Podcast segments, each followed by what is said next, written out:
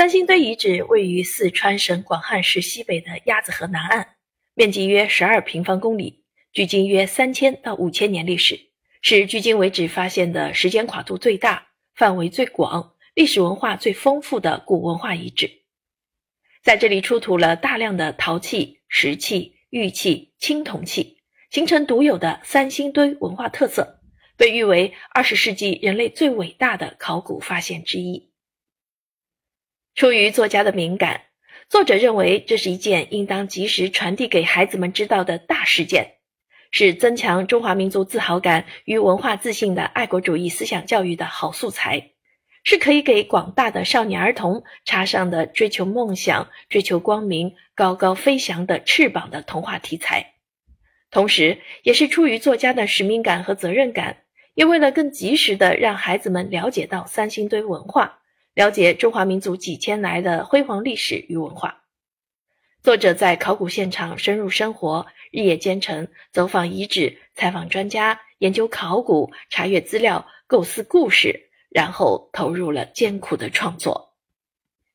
以几千年之前的古蜀国和中华历史长河为背景，以三星堆遗产为创作素材，写出一部高质量的长篇童话作品，谈何容易？在艰难的抉择下，作者并不放弃，迎着挫折披挂上阵，几经努力，终于以生动的故事架构、神奇而美妙的刻画、丰富大胆的幻想、极富诗意与童趣的语言、鲜活栩栩如生、富有时代气息的人物典型，多角度、多方位地展现出了三星堆文化的悠久历史渊源和新时代中国考古事业的标志性成果。通过以上的作家丰富的构思设计与艺术汇总，把一种更深层次的艺术内涵及中华大文化的融合与发展的辉煌，以及对人类进化与发展的贡献，都尽力在故事与人物的描绘中做了挖掘和展现。所以，《继承千年》是作家对中华传统文化题材的深入思考与新实践的尝试。是用儿童文学样式书写和描绘三星堆文化的开拓性创作。这是一部长篇童话作品，主人公是一个叫做堆堆的泥巴，它来自三千年之前的古老和神秘的古蜀国。正如书里所说，世界上的泥巴有千千万万，有的泥巴孕育着种子，有的泥巴变成泥墙，有的泥巴却有自己的梦想，它就是堆堆。一个活生生的小泥人，他的身体和人的拳头差不多大，四肢短小却非常灵活。他不但有鼻、有眼睛、有嘴巴，还会说话、会思考、会做梦。他的梦就是能够成器，能够有所成就、有所作为。任何一部成功的长篇童话作品。必须在作品里塑造出一个或几个生动活泼的童话人物艺术经典形象，让艺术人物典型通过跌宕起伏的故事情节去感动读者。在《七成千年》书中，堆堆这一童话人物形象的塑造是很成功的。作者通过一系列的感人故事与别致的细节描写，完成了人物的性格刻画，让一个活生生的堆堆站立在了我们面前。